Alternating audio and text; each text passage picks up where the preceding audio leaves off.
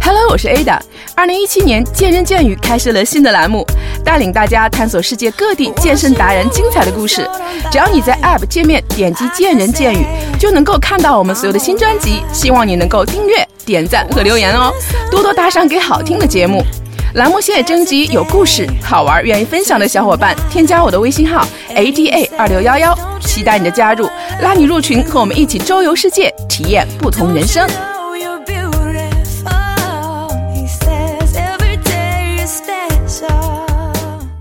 Hello，大家好，我是酷爱健身的 Ada 姐。在我的节目粉丝当中，有很多想要参加各种比赛的小伙伴，可是呢，却没有任何的比赛和备赛的经验。所以今天呢，我就邀请了我的老朋友红宇来做客我们的节目。他前阵啊，刚刚参加结束了这个奥林匹亚香港站的比赛，而且取得了非常好的成绩。所以今天呢，也请他和大家分享一下他在这次比赛中的收获和备赛过程的经验。千万别错过，精彩马上就来。哎，首先先有有有请我们今天的嘉宾跟大家打个招呼吧。 Hello，大家好，我是张宏宇。记得去年的，嗯、应该是晚一个月了吧？啊然后呢，同样的时间，Ada，然后呢也对我进行了一个采访。嗯，今年的唯一的变化呢，我觉得是比赛由去年的第三名， 今天变成了第二名。 开个玩笑吧，嗯就是每一次的这个比赛的经历啊，包括这个感受啊，都是不一样的。不一样的啊。嗯其实我我记得好像宏宇自己也在这个自己的这个微信里说过，说今年也是第四年去香港比赛了，对是对吗？对，第一次去香港是什么时候？还记得吗？呃，是两千零呃二零一二年，一二年，对对对到这个一七年，对，然后一共参加了四次去香港比赛对，跟去年比啊，然后是名次有进步了。你觉得这个这次比赛，你觉得会有一些什么不同的一些感受或收获吗？其实这次比赛啊，其实完全比去年的这种感受或者体会啊，是完全不同的。其实嗯每一年的这种体会，包括备赛的一些技巧啊、经验什么的，都是完全不同的。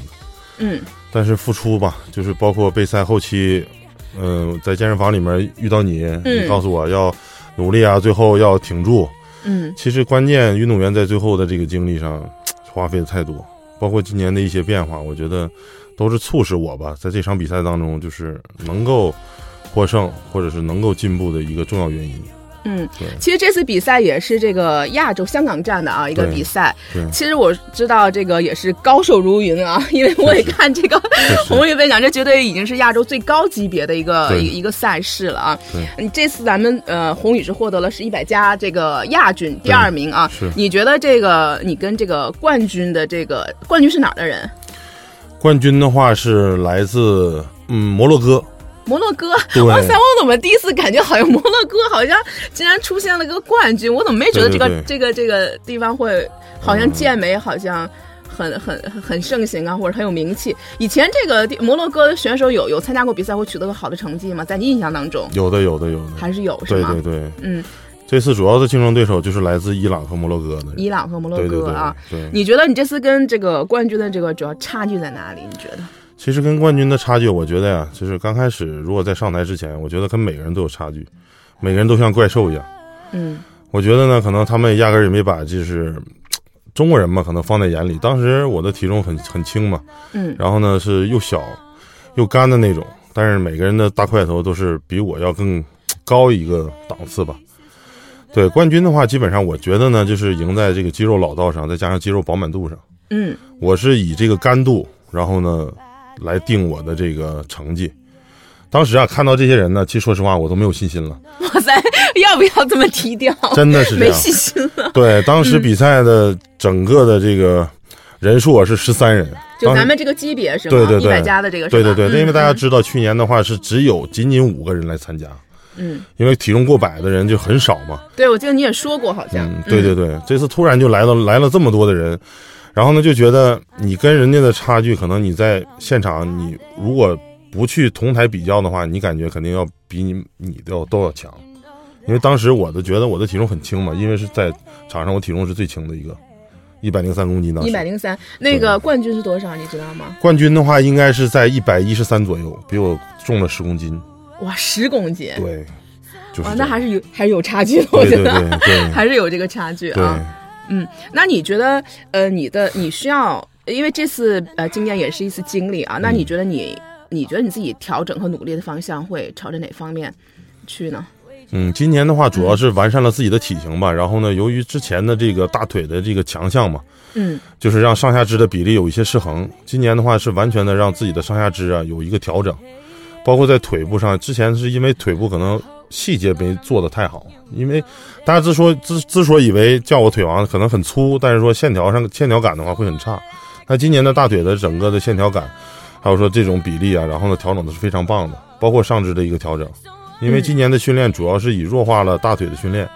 增强了上肢的训练为主。对嗯，所以说还是也是以去年的为一个基础，然后去对调整，发现自己的一些不足，然后对去调整一下训练的一个方、呃是的方向啊。是的，是的。呃你觉得在比赛啊，比赛当时在场上那一刻，你觉得你的发挥是完美的？你觉得是把你自己百分之百的全展现出来吗？还是你觉得，哎呀，这次还是有点小遗憾没展现好？你觉得你当时的这个呃状态是完美发挥吗？我觉得我应该是尽全力了，尽全力，没遗憾，对，没遗憾，没有任何小遗憾，啊对包括动作的展示啊，包括对情绪，包括你所有的对一个，呃，你觉得已经是已经在你当时当下已经做出最好的了。对对对，因为当时下午已经是差不多五点多了吧，进行预赛嘛。因为一百加的话是放在最嗯后、最后一击嘛。当时呢，看到这些大怪兽之以后的话，我的感受就是当时，呃，有咱们国内的运动员，嗯因为是三个中国人嘛，然后呢，嗯我们是一级一百加。当时我就跟咱们就是一起的这个人去说，我就说，我说这次我一定把这个预赛当成决赛比了。我说嗯我可能因为这次预赛，如果说我没有进决赛的话，那可能我直接去洗澡了，那我们就吃东西，我也很开心，我也不后悔。所以我就把预赛的时候我拼尽全力了，已经说实话。嗯在台上摆动作，其实当时已经很虚弱了嘛，脱水状态。然后呢，那这时候呢，在台上展现自己的动作。当我当我第一次第一轮被叫出前六的时候，我觉得这时候呢，我非常开心。嗯对，因为很不容易，第一轮，然后呢，叫出前六个人，基本上已经定出前六决赛的人了。嗯，对，所以说当时我看那个宏宇说，好像自己也没有想到自己对会进前六。，对对对 都没有想到，对呀、当时我在想，因为这宏宇刚才说说，哎呀，说我一看这人，你觉得哎呀，好像很沮丧，怎么我是最轻、最小的、对最瘦小对的？对对。 那你当时在展现的时候是，是反正就是反而是是有压力呢，反而反而是那种反正我就就尽全力展示就好了。有有压力吗？在台上有有这种不在思想包在上台之前热身的时候嘛，嗯就周围全是大块头，嗯，很有压力。还是真的很有压力。就是有你压力可以用侧侧侧面的眼光去看那个你的对手的时候，你就觉得，哎，都是很庞大的，嗯，都是中东的各级别的冠军，都是嗯国家的冠军。就这时候你的压力来了，但是上了台之后，我觉得，哎，充了血之后，哎，信心满满。那我不考虑别人，我只考虑我自己，在台上只要表现好，做好每个动作，把肌肉每一个线条感，然后呢展现出来，然后收紧我的身体的肌肉就可以了。没想那么多，反没正想我那就么说多当下我就把我自己最好的一面展现出来就好了。对对对对，嗯，你觉得这次备赛，你觉得整个这次备赛的过程，你觉得准备充分吗？这次，嗯，这次比赛我觉得准备之前还是比较充分的，嗯我用了四个月的时间吧，十六周的时间来准备。嗯，所以说今天呢，就是就像我刚开始节目开头说，就是咱们有很多一些小伙伴啊，也有在群里问说，哎，有有有想打有打过比赛的吗？有什么经验的吗？大 家对还是都挺愿意，就是还是想参加各种比赛对对嘛。对现在的对年轻人啊，哎，能不能给大家聊聊，就是你在备赛这个计划，比如说嗯这个十六周，你的这个训练计划，它是一个怎么样的一个呃制定的？有一个什么样的一个原则和方向？因为每个人的计划肯定不一样嗯对啊，对对你只是根据你自己的一个对例子，给大家做一个示范，说，哎，我我是根据什么去制定我这个计划，给大家一个思路。对对大家对，可以根据，当然肯定根据自己的身体条件制定对自己的训练计划，没错没错是不是？对，所以说，能不能在这跟大家聊聊，就是你是怎么呃用什么样的原则，或者是这个去制定自己的这个训练计划？这十四周的时间，嗯嗯，这是也是根据自己以往的一个经验吧，备赛嗯经验吧。其实当你遇到一个很重要的比赛，它不像是说呃水平低一点，或者说是呃相对来说可能国内的比赛那样去处理，嗯，比如说，可能我要准备八周啊到十二周，基本上就已经很完美了。但是大的比赛的话，你可能通过长时间，然后呢，来稳定的让自己的状态呢平稳的一个提升，包括脂肪的一个减少，肌肉的一个增多，然后呢，包括体态的一个调整。每天的训练，其实前期、中期、后期分为三个阶段吧，基本上都是在调整不一样的。前期的话，会通过一定的时间来增长增增长自己的肌肉，对，不是说上来我就减脂。当然了，这时候呢，其实平时我的体脂保持保持的也也是非常低的，嗯腹肌啊什么的都看得见。然后这时候呢，我是用我的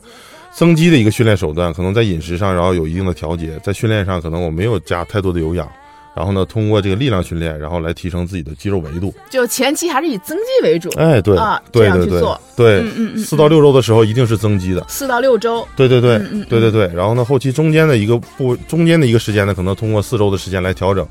这个时候呢，你的身体的脂肪，然后呢有会会有一定的下降，但这时候身体的水分还是很大。嗯对，这时候呢饮食的话会有一定的相应的变化，比如说碳水化合物可能相应的一定的减少，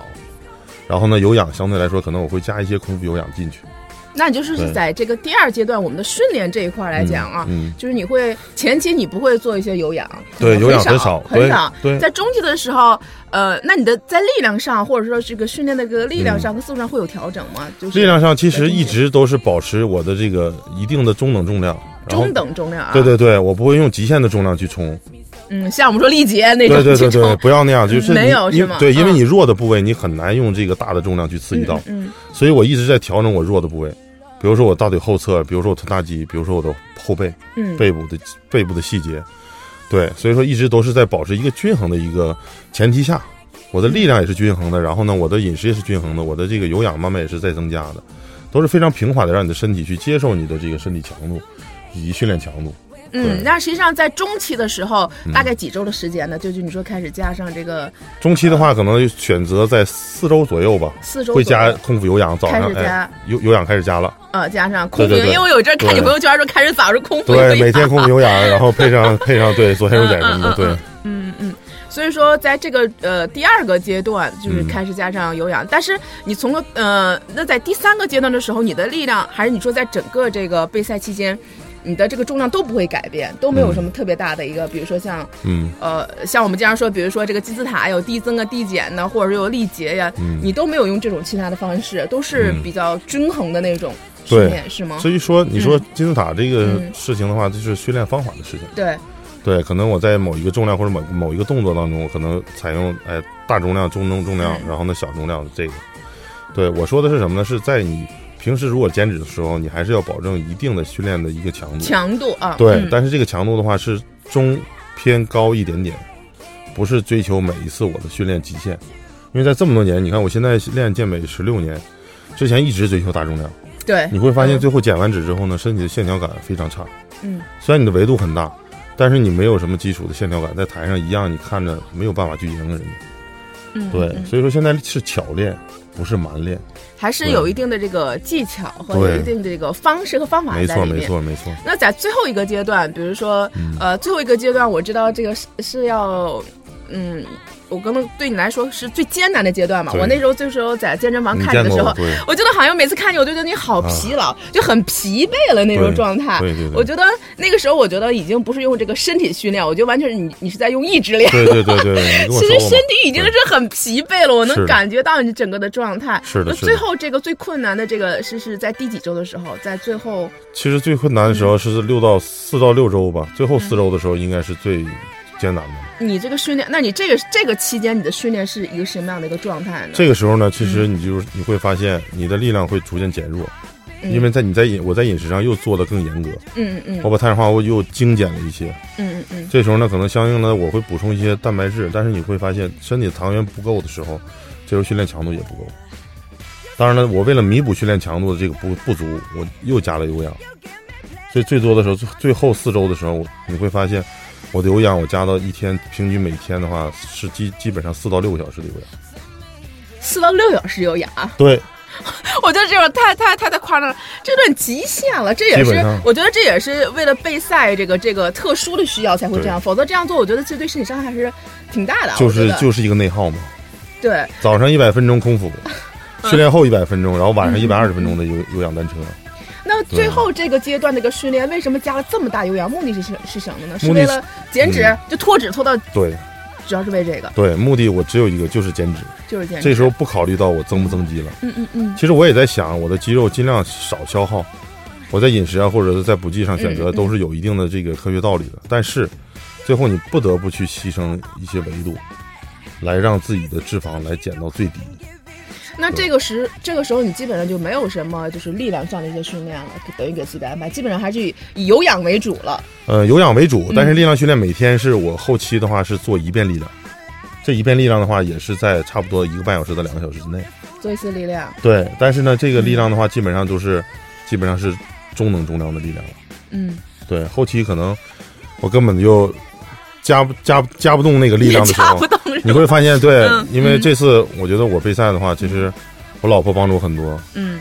她去给我做饭呢，然后包括后期在一个健身房里面，她每天她帮我去上片儿，嗯也没有人帮你嗯，她拿着二十公斤片，然后帮我去上，这个力量她就慢慢才练出来。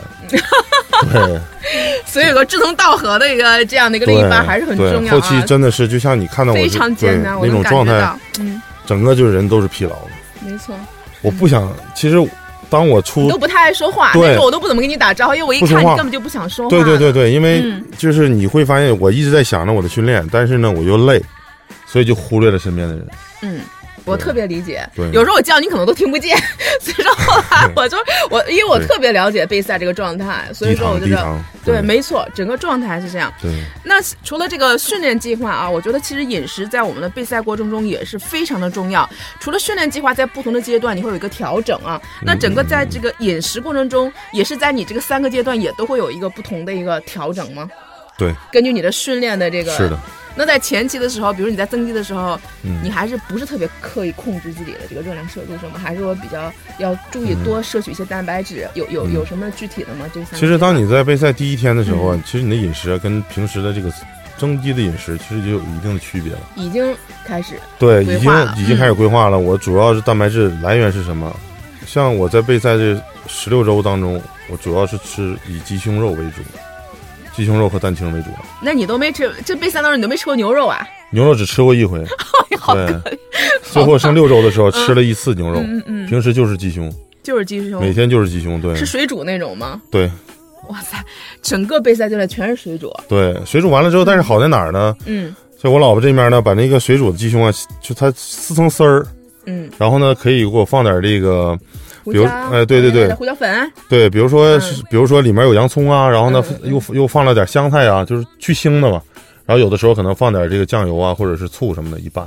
一啊直在还吃、这是个会有一点点味道啊，不对对至于太难以下。对，不至于就是 纯水煮，对、嗯嗯嗯。对。那所以说，实际上在这个呃初期的时候，可能是以蛋白质还是这个为主。对，在这个中期的时候，你开始加一些有氧了。那这个时候，你什么时候开？但你初期时候会减碳水吗？就在增肌的时候，你会对碳水有控制吗？呃，增肌的时候会把这个碳水啊、碳水的量啊，就是按照自己的体重，比如说可能平时我摄入的碳那个碳水化合物可能是在六百克左右，嗯，但是我在刚开始减脂的时候呢，我会减到基本上是四百克到五百克，嗯也就是说训练前后我选择的这个，比如说米饭啊、面条多一点，平时的话可能会换成紫薯，嗯，对，但是还是不会让自己像增肌的时候吃的那么饱，明白？嗯对，还是会有一定的减少，有一定的啊减对。少。那就是在这个初期，像你说这个前四周的时候，嗯会是这样的一个。对，那你这个呃第二阶段，第二阶段的时候，这个碳水就开始慢慢再减少，再减少了是吗，碳再水减少了，对碳水的形式变了，也就是说把白米饭和这个馒头变了。全剔除了，对已经没有了。对 对对，剔除了之后呢，全变成了比如说紫薯啊， DGI 的这种，对对对，嗯比如说紫薯啊，有时候可能来点玉米，嗯然后有的时候呢，可能我还会吃点这种像窝头一样的，就是自己做的窝头嘛，嗯粗粮做的，对，会换成这种，嗯，因为它相对来说扛饿一点。比较抗饿，你有饱腹氧感强。嗯对，你有氧做的越多，你越饥饿，你吃米饭就越不够。这个期间你这个碳水减少了，那嗯势必你的脂肪和蛋白质应该就适当应该增多一些，是吗？对。那你这个蛋白质和脂肪，就是你在这个中期的时候，你这个三个最主要的一个元素的比例大概是多少？嗯，基本上的话，如果说你前期的话，嗯比如说这个碳水化合物的话，你可能我会减到，比如说十当中，我可能会有四份儿碳水。碳水，嗯对，对对，然后呢，比如比如说，可能我的这个蛋白质的话也有四份儿，然后两份儿的一个脂肪，脂肪，嗯，，对，这么个比。到中期的话，可能我把碳水就减到三了，碳水三，对，那然后什么呢，增加了？蛋白质啊，蛋白质，对，你会发现吃鸡胸里面也有一定的脂肪，但是我不会刻意的再增加一些额外脂肪，比如说坚果什么的，这对些，哎通通不吃，嗯嗯，还是从这个肉里摄入的一些脂肪。嗯其实单纯的补充脂肪了吗？没有，还是蛋白质。蛋白质，对对对，嗯嗯嗯，蛋白质也就是说后期会发现，就是吃到自己觉得自己有点可 怕了。你碳水吃的越少，蛋白质吃的越多。最近最多的一天，我是吃了四五斤鸡胸，五斤鸡你会不胸。会吐？你现在是不是看鸡是不是特别想吐？你是不是不会吃鸡 了？我估计，回来之后没怎么吃吃过鸡肉 对，啊，我估计你可能不想再吃鸡肉了，看着也够了，对是对吗？对， 但是也在计算着自己身体的一个热量。嗯嗯你嗯，的基础代谢率是多少，然后大概你消耗的强度是多少，然后呢，我吃进去五百克蛋白质的热量是多少？嗯，对，也是在计算，因为毕竟你的消耗的这个热量，毕竟要消耗的热量你要大于你的这个对摄入的热量嘛。嗯对，那在第二阶段是不是蛋白质占占五，对然后这个碳水三，那对脂肪就是还是二，还是二，对，没有基本变这。样没有变。对那实际上等于增加了，还是增加蛋白质，对只是把蛋白质和碳水的含量对对对，调整了一下。没那在错。最后的阶段的话，你的这个呃，又是一个大概一个什么样的变化呢？这个最后的阶段的话，三个可能更严酷的就是把碳水压得更低了，就两份儿或者一 份儿。两份儿或一份儿，对，但是纯纯的没有说是不吃，嗯哎不吃肯定是受不了。就是我是做过实验，我有两天没吃碳水的时候，我觉得精神状态极差，嗯就是你话也不想说，我也不想练，然后这时候呢状态特别差。嗯然后呢，我会发现呢，然后我把碳水加上来之后呢，我可能吃了一份或者两份碳水之后呢，哎，精气神儿不错，精神状态非常饱满。嗯然后练的时候呢，还能多多拉几组，还能跟别人去交流。嗯。对，那你在这个阶段，是不是你碳水基本就像我们说的，是在这个重量训练之后，就已经在这个对在训练之后才会摄取这点对对对可怜的碳水，对对对是吗？其实早上、中午的话都会有一点，嗯但是很可怜，一次烤紫薯的话就两块儿，两小块儿，嗯非常可怜。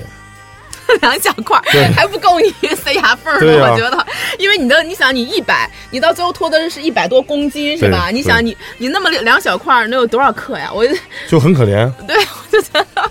可能塞牙缝儿都不够对了，是不是？对嗯，所以说到最后的话，还是都是为了，其实饮食也是为了配合身材的一个要求，就对还是以脱脂。是，对你，你你在最后上台的时候，呃这个体脂到多少了？我觉得应该是百分之三以下了。百分之三以下对。，因为身体水已经没嗯有，就是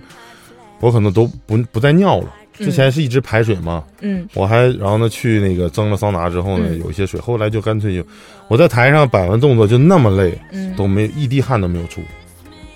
一滴汗都没有出。那我觉得基本上被那个榨干了，对我觉得你的就整个人就你的所有的水已经整个人你会看那皮肤都是嗯像、像像老老树皮一样那种，嗯对，爆着皮那种，整当然个也不皮肤出都是汗紧的，嗯不出汗。对，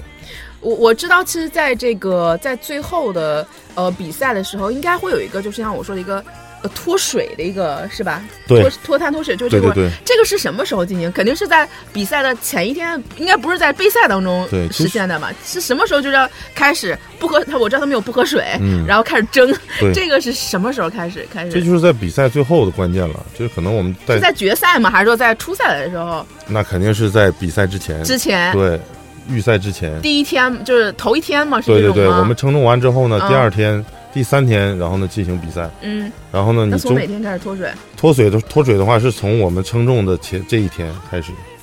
比如说我我二十三号嗯称体重。嗯我们到香港，我其实我在二十二号前一天晚上我就开始脱水了，嗯对，然后在飞机上，然后呢，就基本上可能渴了之后呢，会吃两块冰块，就没怎么喝水，已经控制喝饮水量了。嗯对，这时候呢可以补补充一定的碳水化合物，吃干馒头片儿，嗯。对，一直到比赛，控了三天的水，三天不喝水，哦三天不喝水，对哇塞！人说这个人是可以不吃东西的，可以活七天，嗯，这要不喝水，气的很就难啊 over 了，就已经。对，其实后期吧，其实嗯这个不不不倡导大家去这么模仿，因为竞技健美的话，可能你要付出啊各方面的你要更多。在后期的话，可能我在三天脱水之后呢，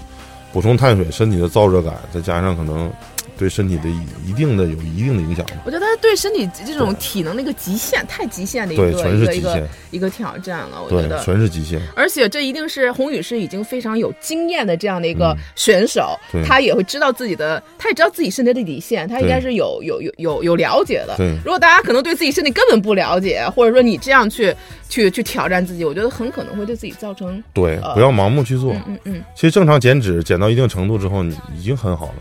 嗯。对，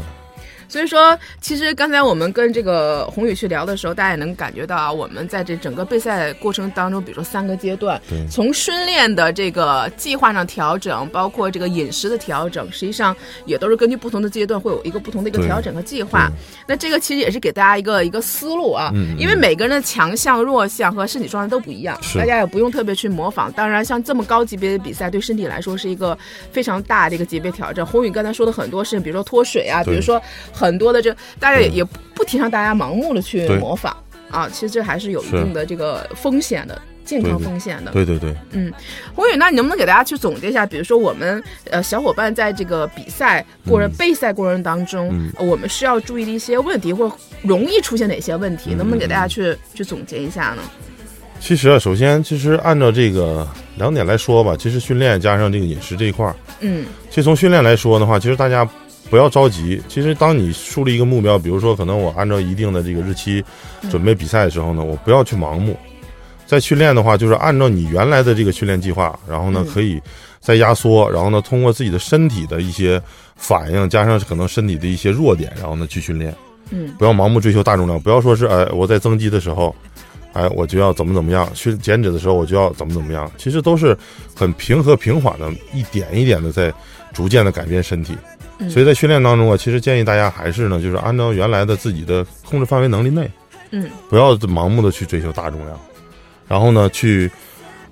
一定要弱化自己的强项，然后呢补充自己的弱项，嗯这样身体有一个更更协调。你健体也好，或者说比如说可能我古典健美也好，当然了，这个干度可能是要决定着你的比赛的名次，所以在备赛当中啊，我们在训练当中要多动脑筋，有氧，然后呢力量、无氧，然后相结合，这时候你看身体的变化。其次呢就是这个饮食了。嗯其实饮食是非常关键的，不要说是我在平时就大吃大喝、大油，什么都上来了，是吧？吃的很香，呃，练得很有劲儿，然后突然在减脂当中呢，我可能把油脂也去掉了，然后呢，我把这个多多余的这个碳水啊、糖原也去掉了，突然呢，你感觉训练下滑，肌肉丢失很多，在你不了解自己的身体前前提下呢，一定要慢慢的去通过营养的调整，然后呢来减少自己的这个身体的脂肪。然后呢，同时呢，保证你的肌肉的不被流失，嗯，或者是最小化的一个流失。所以说，建议大家就是不要大起大落。我训练前呢，我可以大家可以看到我前中后期的一个碳水化合物的一个比例的一个减少，再加上，但是你减少就有增多的增多的一项，嗯蛋白质的增多、脂肪的增多，你可以通过自己的身体的调整，因为每个人的个体差异不一样。但是呢，建议大家还是你水平训练不够的话，这时候呢，哎，尽量选择一些干净的食物。对，老外像昨天采访肖恩雷登嘛，嗯说在备赛的时候他可以吃牛肉，他可以晚上吃牛肉吃碳水。嗯当然了，如果说我们没有那么高的水平的话，其实告诉大家一点，可能还是我们要吃的更严格，哎，吃低脂肪的，比如说鸡胸肉啊，然后呢吃蛋清。今年备赛后期可能我七天，说实话在断盐的时候，嗯，因为没有盐嘛。你为什可么要断盐？我想问一下。其实啊，说到这一块儿的话，就是盐分来说的话，可能也是最后的一个减脂的一个办法嘛。减脂对盐，我知道吃盐太多会有钠嘛，会对对容易对潴留水分，对对对但这跟对对减脂有什么关系？当然有了，嗯，嗯最后的其实那一下水分的话，也是帮助你带走你身体多余的一些热量或者脂肪，也是会让你的体脂呢变低，同时呢排出身体的大量的水分之后呢，会显得线条会更明显。所以说断盐的这一块呢，可能也更尤为的一个重要。你是在什么时候开始断盐的？最后七天吧最，嗯后七天。对传统上的意义上，就比如说可能我最后七天会一点一点慢慢断盐，不是一下子断盐，嗯因为每天我们可能摄入的，比如说在这个肉里，比如说我蔬菜里面都有钠的存在。当然了，这些可能相对来说，比我我直接摄摄入这个食盐，可能要更更轻一点吧，可能要更好一点。但是呢，就是说我们在断盐的同时呢，可能相对来说会饮用蒸馏水，嗯大量的排钠，然后呢，可能